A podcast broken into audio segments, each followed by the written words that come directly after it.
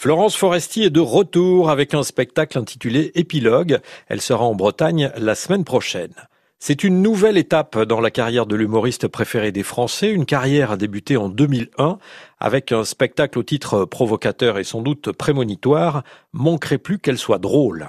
Et de spectacle en spectacle, elle l'a prouvé, elle est drôle, elle remplit les salles, le public vient voir celle qui décrit si bien son quotidien, qui est aussi un petit peu le nôtre. Qu'est-ce qu'il y a Je parle comme une vieille Ouais, mais je suis vieille.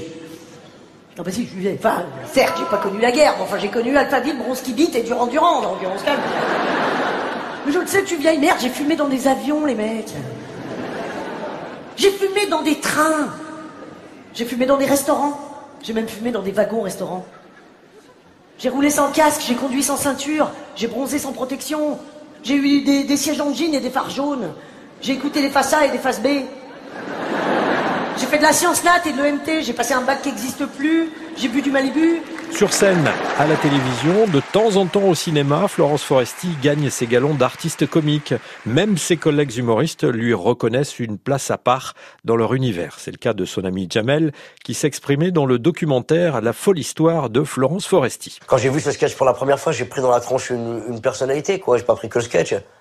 Tu vois, c'est l'ensemble du spectacle qui m'a fait waouh. Il y a une meuf qui arrive, quoi, tu vois. Il y a tout chez cette meuf. Je vois du Pignon, je vois du De Funès, je vois du Chaplin, euh, je, je, vois du, du, comment elle s'appelle la meuf là, Maillan. Je vois plein de trucs, je vois plein de, je vois plein de gens. Florence Foresti joue son nouveau spectacle Épilogue. Elle s'arrête aux Libertés à Rennes les 1er et 2 juillet.